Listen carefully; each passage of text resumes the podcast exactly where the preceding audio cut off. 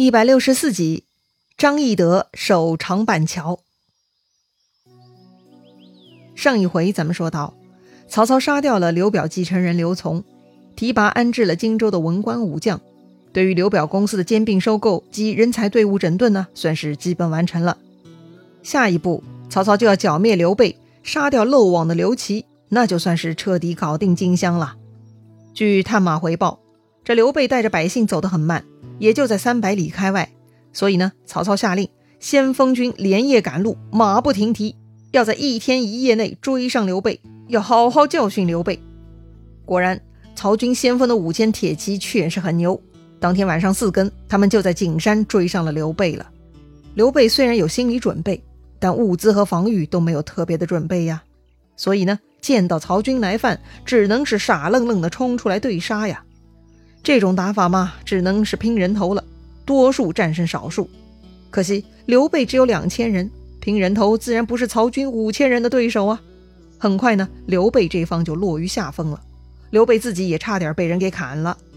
但就在这万分危急的时候呢，负责断后的张飞带兵杀过来救援了。张飞是杀开一条血路，救出了刘备，直接往东面跑。正跑着呢，刘备遭遇一支曹军。带头的是荆州旧将文聘，刘备看到对方是文聘啊，那是非常愤怒，他骂道：“背主之贼，还有何面目见人？”文聘被刘备这么骂呀，也没生气，只是羞惭满面，带兵走了，放了刘备一马。看来这文聘也确实是条汉子，虽然他也投降曹操了，但内心的节操还在的。再说张飞，他保着刘备呢，且战且逃。一直杀到了天亮，他们才渐渐远离了战场，跑到了人烟稀少的地方。刘备呢，这才有机会坐下来休息。此时，刘备身边的人马粗略一数呢，居然只剩百来人了。所有的百姓、刘备的家小，还有糜竺、糜芳、简雍、赵云等所有人呢，都不知下落了。刘备大哭啊！十几万生灵。都因为跟着我遭此大难，诸将及老小也不知存亡。就算是泥土木头做的人，也要悲伤了呀！正在这刘备凄惶之时，忽然看到身中数箭的糜芳踉踉跄跄跑过来了。他说：“呀，赵子龙反投曹操去了。”刘备不信啊，子龙是我故交，怎么会反叛？张飞却信了。张飞说呀：“他如今见我等势穷力尽，可能真的会去投降曹操，以图富贵。”刘备坚持不信啊，他说：“子龙在患难时跟从我，心志坚定如铁石，非富贵能动摇的。”糜芳看刘备不信，也无奈，只是补充说明：“我亲眼看他往西北去了。”张飞很愤怒，大哥搞不好又看错人了。张飞说：“呀，待我亲自去寻他，被我撞见时一枪刺死。”刘备赶紧叮嘱张飞：“不要乱怀疑，忘记你二哥朱颜良文丑之事了吗？子龙此去。”必有原因，我觉得子龙一定不会背弃我的。刘备在这儿呢，就提醒张飞不要看表面现象而怀疑人家背叛。当年关羽、朱颜良、文丑，表面看是投降曹操，其实是另有隐情。所以呢，这回赵云跑去曹操那儿，肯定也有其他原因。总之呢，刘备坚信赵云是不会背叛自己的。但张飞很莽撞啊，他根本就听不进去，他觉得大哥就是被人蒙蔽了，所以张飞呢要去把赵云叛徒给亲手消灭掉。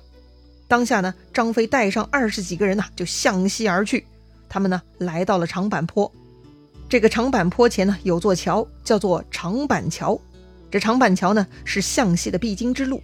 张飞决定啊就此守株待兔，但张飞毕竟带的人少。如果遇到大军，这二十几个人是怎么也不可能挡得住的呀。于是呢，张飞观察了一下周边的地理环境，很快他计上心头。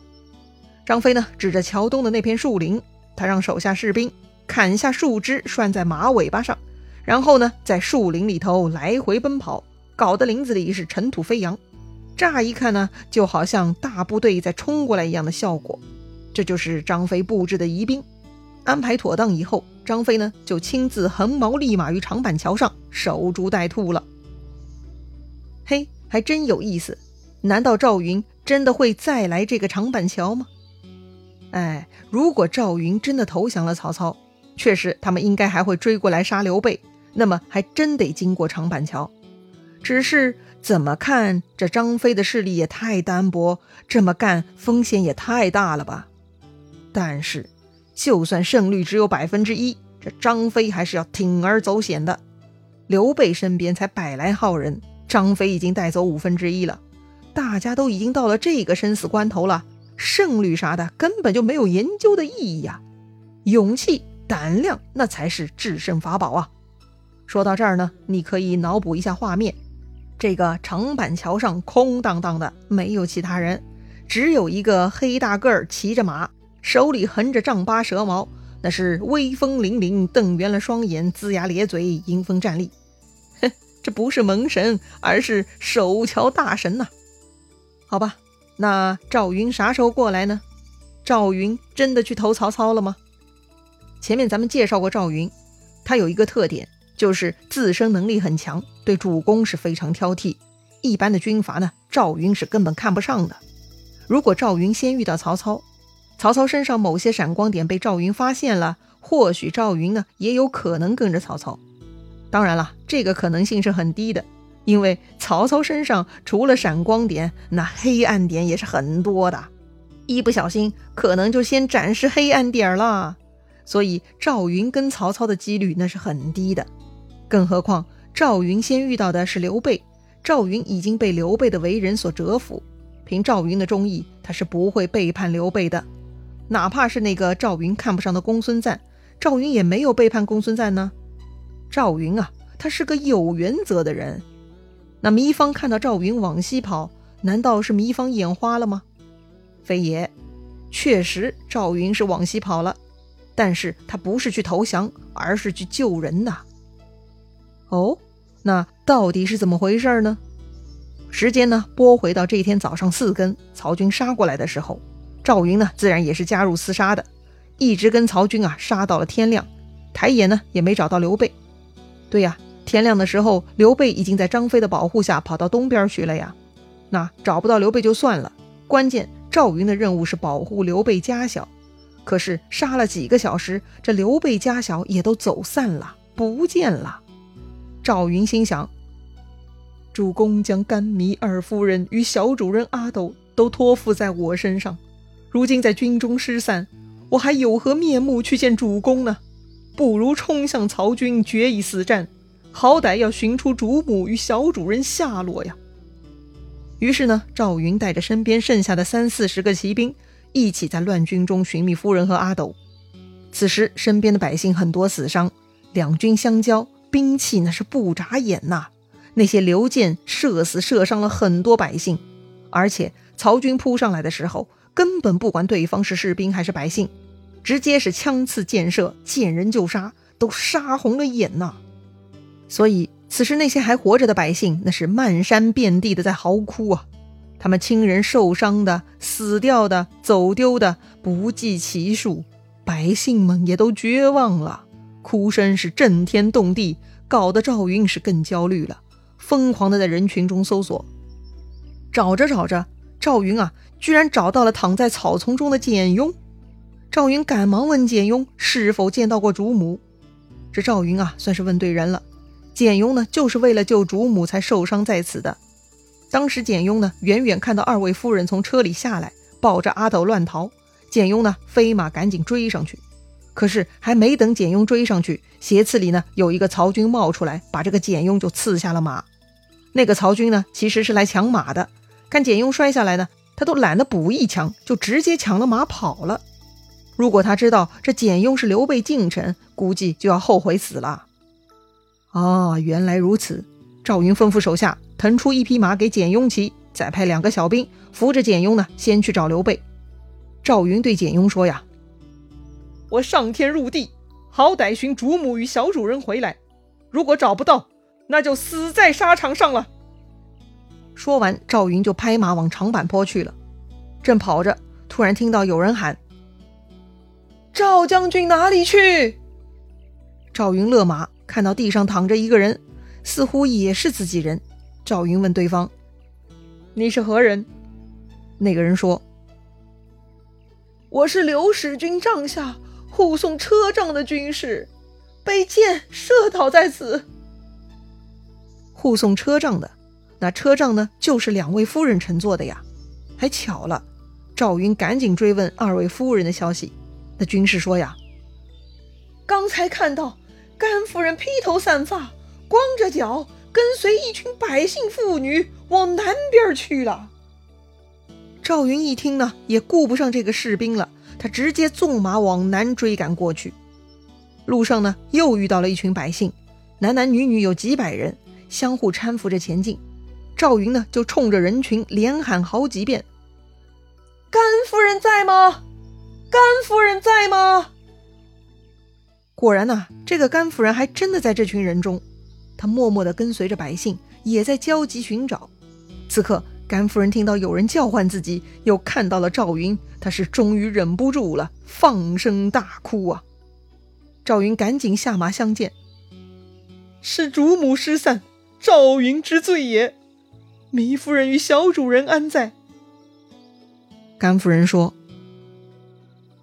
我与糜夫人被曹军追赶，只能丢了车仗，混杂在百姓中步行。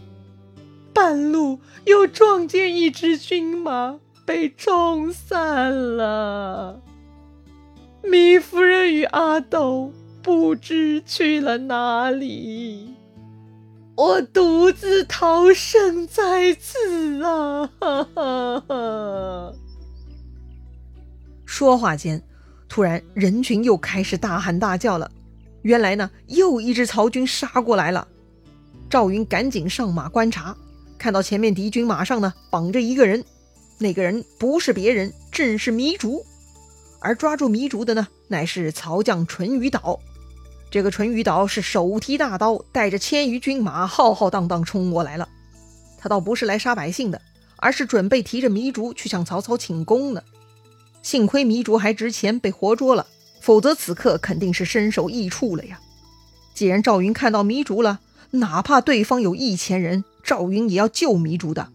当时赵云大喝，他是挺枪纵马直取淳于导。淳于导呢，本来在赶路。他满眼都是普通百姓，根本没防备会有敌将突袭，所以淳于导一下子就被赵云给刺落马下了。然后呢，赵云迅速向前救下了糜竺，夺了两匹马，分别给了糜竺和甘夫人。然后赵云杀开一条血路，护送糜竺和甘夫人到了长坂城。那里的长坂桥头可是有人在等赵云的呀，就是那个守株待兔的张飞呀。果然，当他们到了长坂桥，就看到张飞横矛立马站在桥上。张飞大喊：“子龙，你为什么反我哥哥？”哎呦，我的天哪！这一下麻烦了。之前张飞误会关羽，那也是纠缠了很久的。那这次赵云跟张飞是不是也得大战一场呢？咱们下回再聊。